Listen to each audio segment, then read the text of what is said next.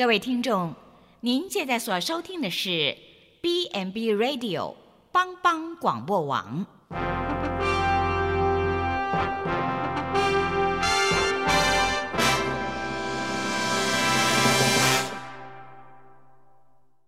即将为您播出的是由李希昌主持的《由我照你》。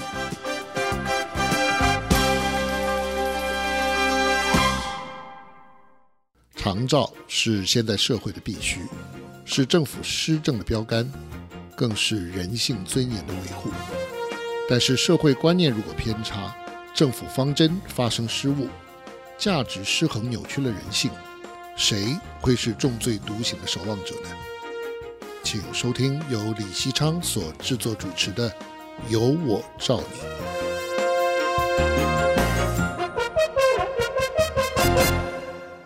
各位听众朋友，大家好，欢迎您收听帮帮广播网《有我照你》的节目，我是节目主持人李希昌。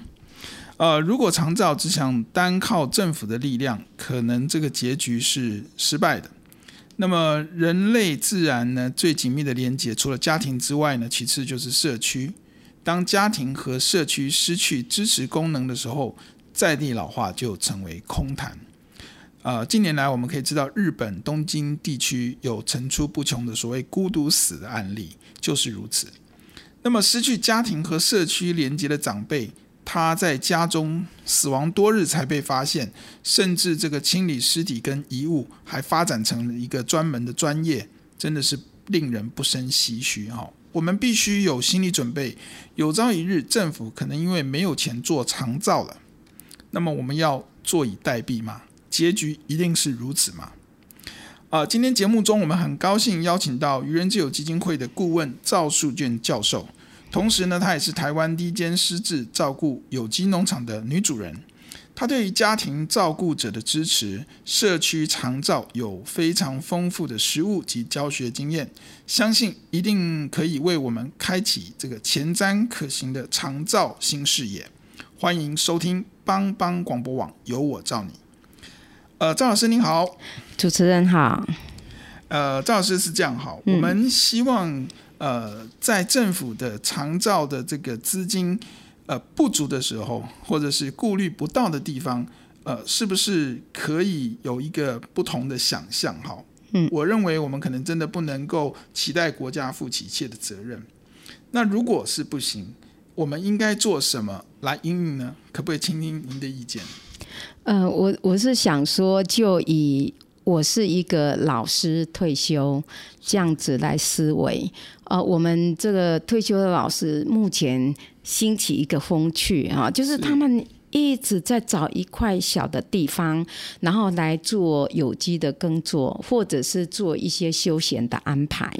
那像这样的话，就有很多的这样的人。其实，假设这一群人，他。第一个，他已经上了年纪了，他有适当的这样安排，他已经等于自己照顾自己了。那另外这一群人，假设能够结合起来，像我家哈，我我老公就是呃买一块地，然后种有机，然后在这有机耕作的过程哈，因为呃也有一个等于无感刺激的场所，所以我们就诶。接受呃愚人之友基金会的邀请，然后就成立了一个呃等于是私自的社区服务据点。那这个据点一设起来的时候，我们就发现，哎，发展地方特色帮上很大的忙，因为那里的长辈都是务农的，那他们来到这个地方，他对于这个整个呃。大环境非常的熟悉，那我们不管是做怀旧，或者是说我们呃随随时采取一些呃植物，他们就可以有很大的发挥空间。那这个的话，其实呃以目前像那么多的人哈，在他上了年纪以后，走路要实现他的梦想的过程里面，其实。在跟我们呃长辈的需求做结合的话，这也是一个很好的可以思维的一条路啊，也是一种方法。那各行各业都可以有它不同的发展。是呃，当然就是说，在这个呃领域，因为大家也许觉得陌生了哈，嗯，那政府提供的这个长照资源呃，其实是有限的。但是，一般的民间像老师这样子，会联想到可以跟呃政府长照的政策，或者是呃地方长照的需求做结合，其实也不是那么容易哈。但可能有些人没有经验，就很难想象呃这样的一个呃呃服务到底是怎么样去呃。提供的哈，那他的他的创意发想是从哪里来的？或者还有没有呃其他的可能？我不知道老师有没有其他国家的案例哈，可以提供我们参考。呃，这个是最近我们在呃报章杂志或者是一些研习会，我们听到的一些讯息哈，像说，哎，日本有一个叫做“我们来卖叶子”，那这是一个呃像一个。乡村，然后那个地方呢，就是年轻人都往外哈去发展他的事业哈，往外去呃求生。那这个村落几乎留下来都是很老的老人家。那这个时候呃，刚好呃政府呢有派一个农业推广员到。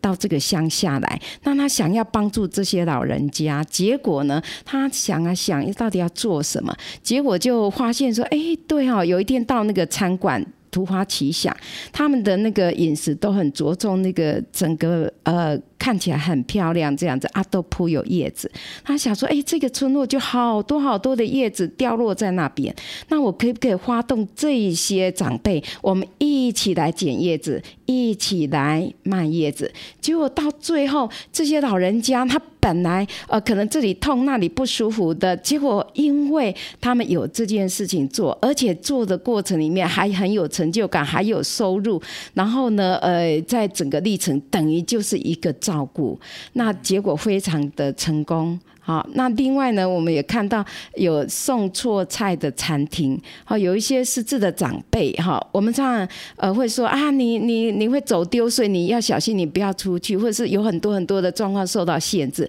可是那个餐厅就开放给这些失智的长辈，哎，有这样的机会，我可以来送菜。我虽然会忘记，可是我手脚很灵光，哎，我可以展现这才能。那我送菜即使送错，大家也都给他们很大的鼓掌，说哇，这个。也接纳他，所以类似这样，其实都也算是长照，哈，长期照顾这些长辈的一个另类的方式啊，哈。那这个其实是不是也可以让我们的国家，我们也来思考一下，有没有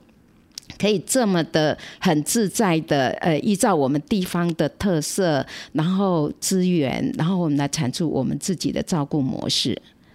是。呃，如果真的每一个照顾的模式、服务的项目都要期待呃国家的资源来进行，呃，可能真的经费上有限，然后这个能够提供服务的资源的人力也会有限。那么，或许有更多这个想象不到的地方需要的这个服务，也很难呃依靠这个正式的资源来。呃，形成哈，那我想这个是，如果真的要期待国家资源来照顾一切哈，恐怕会是失望的。那么赵老师刚刚提到的这个日本，还有这个呃其他的这些国家的经验哈，似乎就是在社区里面，呃，可能是因地制宜哈，就是诶，我们这个社区刚好就有这些的资源，怎么样把这些的资源跟长辈的这个需求。呃，或者是他的一些现况可以做结合，其实是一个很有创意的一个做法哈。嗯，那也就是说，这些的呃发生，这些的服务的发展，其实都不是政府规划的，是也不是在政府的这个设计里面哦，反而是他们呃这个呃也可以说是阴错阳差，或者是说哎真的是呃在地就发挥了创意，把这些资源做了。好的连接是的，呃，应用，然后呢，哎、嗯，就跟社区做了很好的结合，社区也会支持，而不是排斥哈。有些时候，有些时候我们知道，我们想说啊，要照顾照顾，呃，在哪边要设置什么样的照顾服务，甚至会被当地的社区排斥，说，哎呀，我们不希望老人院过来，我们不希望这个，对，呃，很多这个什么救护车的声音在这里经过，但是事实上。不是如此哈，刚刚老师提到的，像这个我们来卖叶子这样的一个呃乡下的村落哈，诶，长辈就自然而然的就融进了这个原本的社区的体系，然后就用社区的资源，一开始从这个工作中得到经济的支持，也得到一个可能是全人的疗愈哈，就是诶，他们因为有这样的投入就。更健康了，可能根本就不需要所谓的一般的这种长照的资源跟服务了。对，那以失智症送错餐这样的一个例子来讲的话，就是诶，虽然已经失智了，但是他也不是无用了，嗯、等在那里，然后一定要被照顾，他还是有他可以发展的空间，呃，变成是一个有尊严的。终老的一个可能，我觉得这个真的是很棒的创意。嗯，嗯，这个反映了一个，就是说失智不等于失能，生命还有很大的潜能。这是有一位职能治疗师工会理事长，呃，柯鸿勋理事长，他常常讲的一句话，我觉得真的，呃，高龄者的价值哈是要很被看重的。像呃，曾经有看过呃。那个公视哈，公视周传久呃，独立特派员，他一直在欧美各国在访访这些呃长照呃服务的时候，他就在讲说，哎，那个长辈哈要过马路，他们研究说，哎，这小心，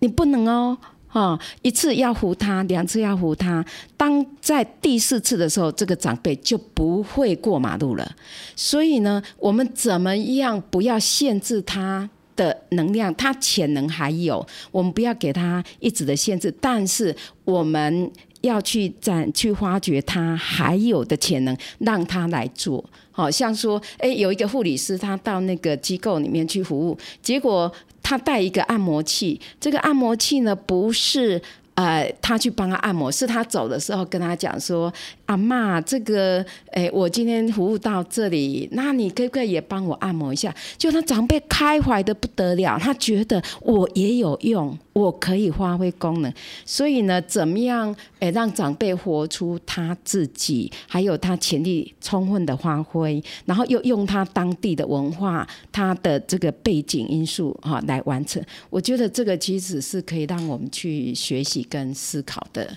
地方。是。呃，我想对这个，呃，很多的时候我们是呃期待照顾的周全哈，那也许在某个程度上来讲就适得其反哈。那如果我们期待政府的照顾周全哈，一不但是会落空，那么甚至这样的一个呃呃也会妨碍了这个社区跟长辈呃。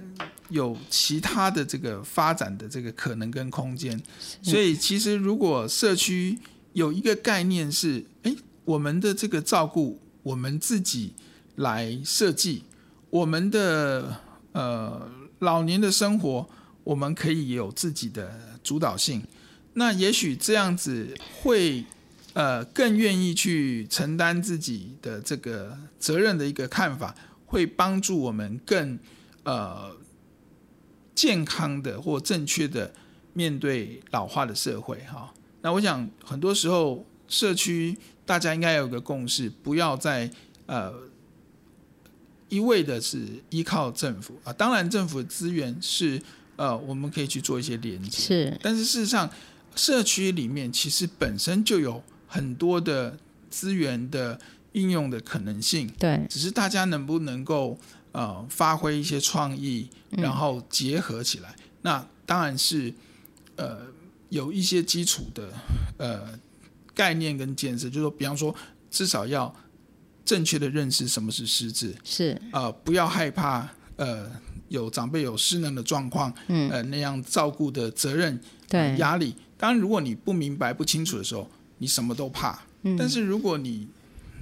认识清楚的时候。事实上，很多时候它还是一个生活层面是最主要的部分，嗯、它不是永远都活在照顾的需求里面。对，那我们能不能看清楚说，诶，那我们在生活的层面里面，让它更丰富，引起它更多的呃呃对生命的热忱跟欲望，哦，或许是他有更强的动机，是这样的一种呃。或者也是生活就是附件的概念，或者就是这本身在工作生活当中就有疗愈的功效。嗯哼，对。好，我想呃，我们呃先进行到这边，下一个阶段我们再进来呃跟大家聊。我们先休息一会。好的，谢谢。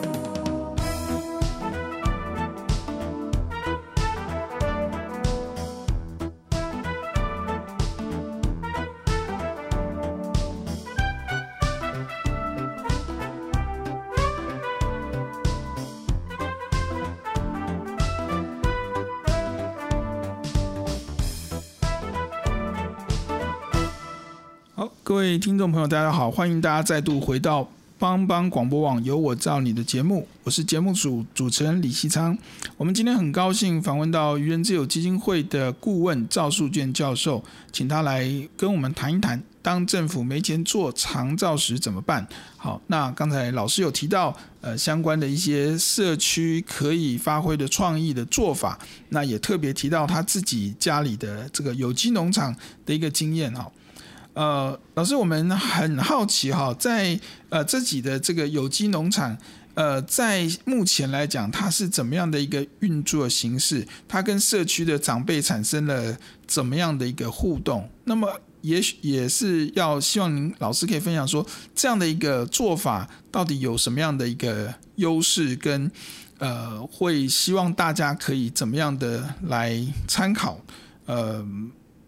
目前。呃，这样子的一个发展，未来有没有什么样的期待？请老师来说明。嗯，好的。呃，我们现在的大自然菜园子哈，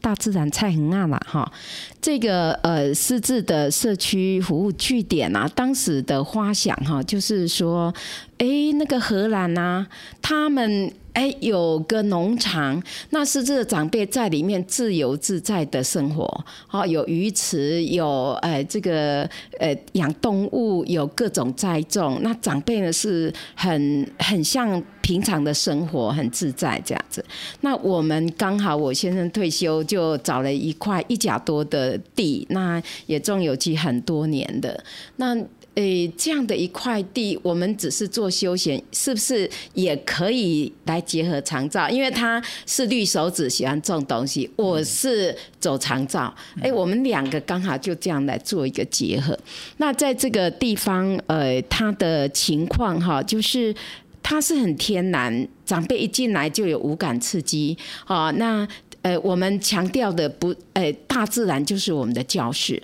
这是一个哈，那另外呢，就是我们希望长辈来是来当我们的老师，他的潜能也诶，在这个地方可以大大的展现哈。那呃，我们也期待这个地方是一个多元的发展。不一定是只有长辈来，好，所以我们有各个呃，我们有产学合作，各大专院校的学生也可以来这里哈，就是跟长辈有一个世代的融合，哦，这样的一个活动哈。那在整个的运作过程里面，我们是用长辈的呃他过去的生活经验呢来做我们活动的素材。啊，比如说我们带长辈到园区里面一去，哇，好多香草。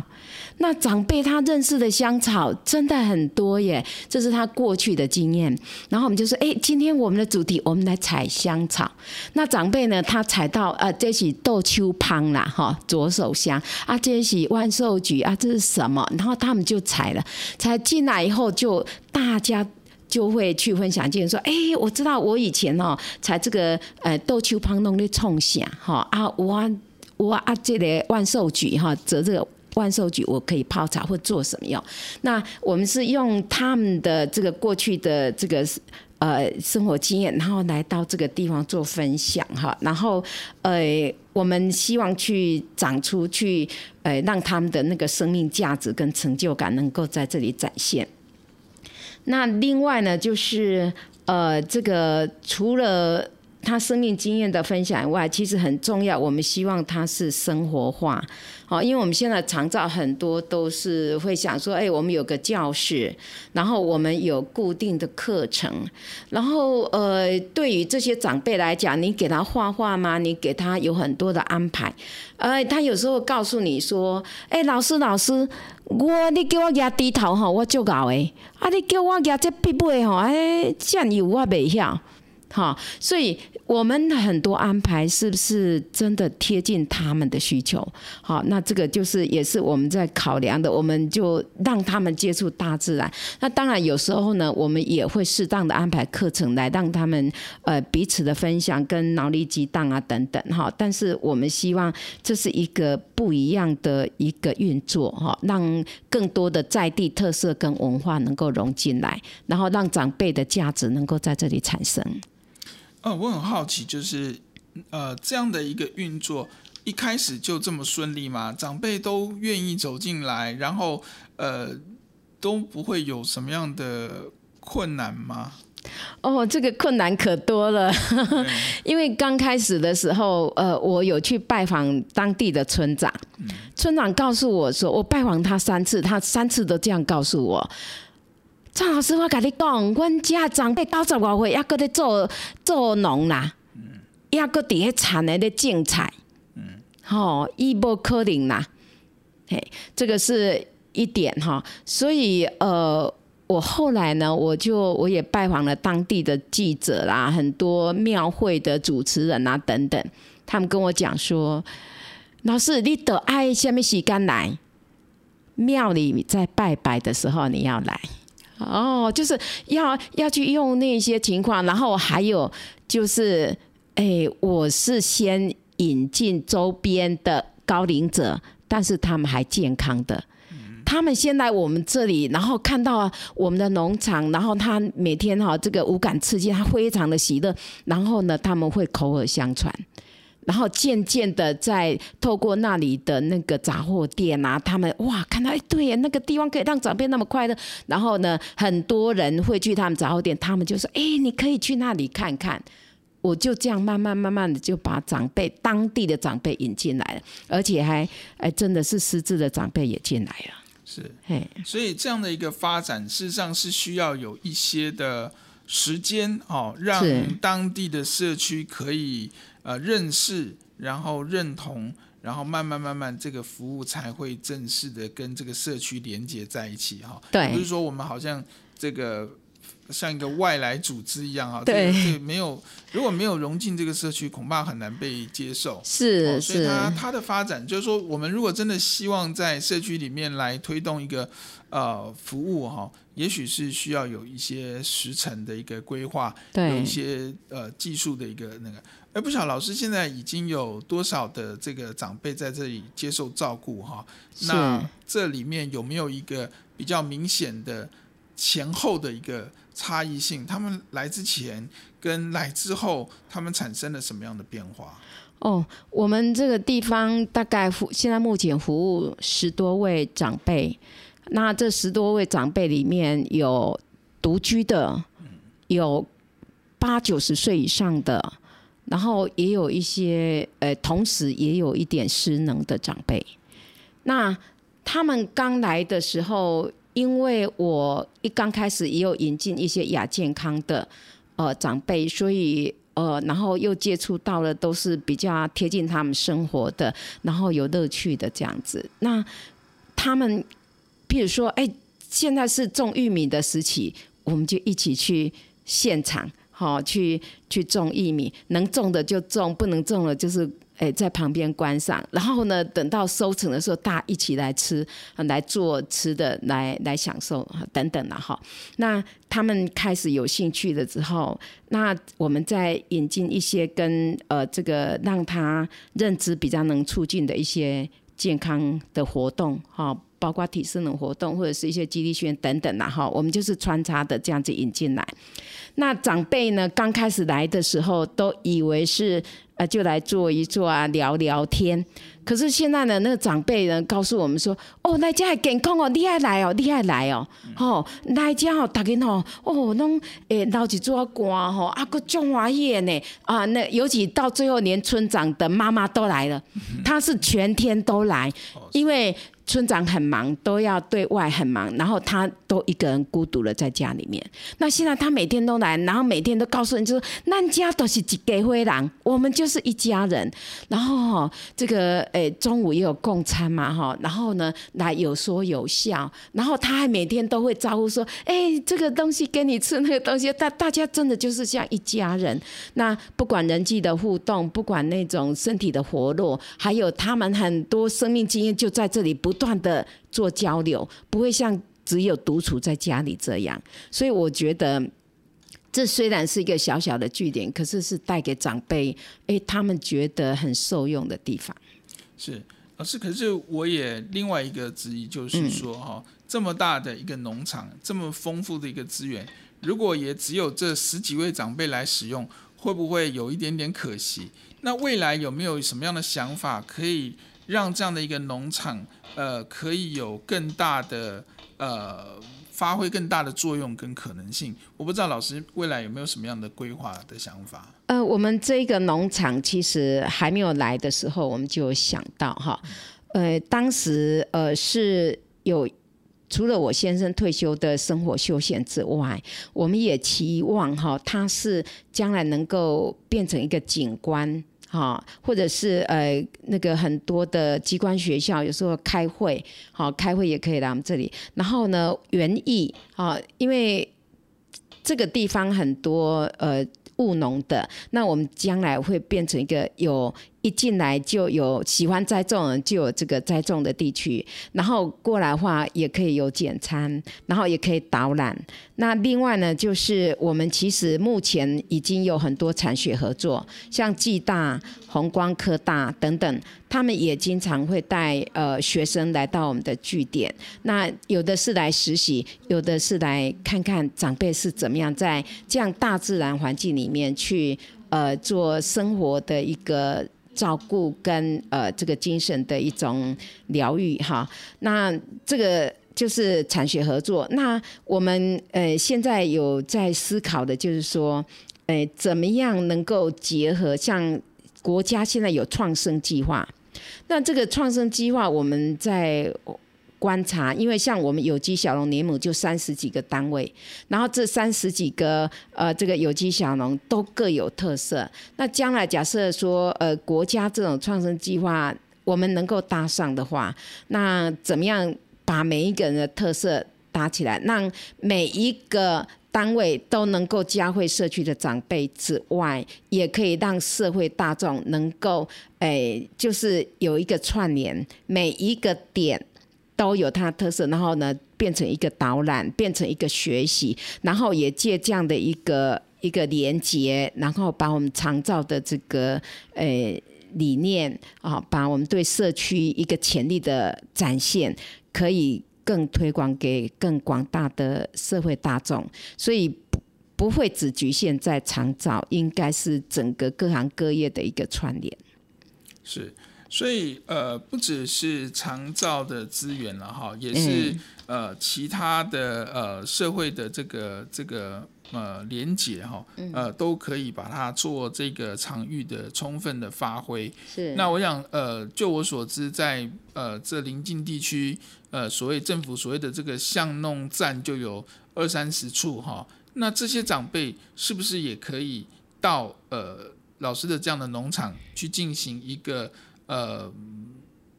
探索或者是一个一个这个呃教室哈，作为一个专业的这个教室去做一些体会。事实上，光是这些点呃能够参与的话，这个农场就已经发挥不小的作用了。是，我们也欢迎，就是说，将来我们各区慢慢的规划，那所有呃需要的，就是对这个有兴趣的长辈，我们都欢迎各个据点，好，或者是香农长照站，或者是甚至于呃这个日照哈等等啊，这个所有只要对我们大自然有兴趣的，我们都会接待。好，那大家可以不会只局限在教室里面，他也可以对一个大自然的接触、无感的刺激，好，对于这样子一个一个很自在的一个环境来做了解跟分享，大家来交流。是，呃，老师刚刚有提到，就是所谓这个地方创生的这个环节哈，那当然，呃，农场可以变成是呃一个，也是可以变成是一个产业哈，它有。呃，农产品小呃，这个小农这些的呃产品的一些贩售，对，那甚至它也有刚刚所谓的呃观光的一个功能，对。啊、呃，然后当然它又结合了这个呃机关学校也可以来教育，是，然后刚才的这个社区长照，哇，它的其实是连接是非常丰富，可以发挥呃各个层面的这个效益哈，是，我觉得这真的是一个呃。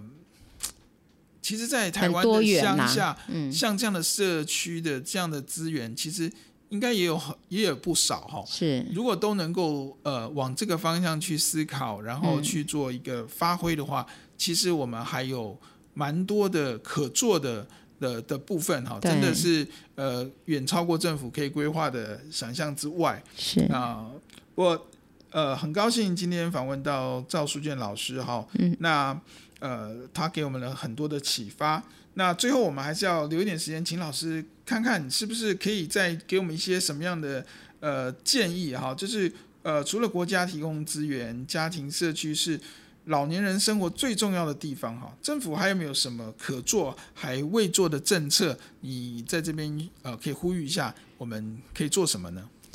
哦、就是。呃，现在我们政府在长照啦，在各方面是有，当然很努力在规划。但是我们怎么样把这个社区里面很自然的资源，好，各行各业其实都都有它的特色跟资源。那我们能够把这所有的民间的资源能够做一个串联，然后政府扮演一个等于是连结或者是制度策呃。制定，然后呢，跟从上到下哈，做一个直的一个连接，还有横的资源的整合。假设能够再进一步做这一点的话，我相信呃会有很多民间的力量凝聚，然后也可以解决政府一时之间没有办法去普及、去照顾到每一个角落的这样的一个困难问题。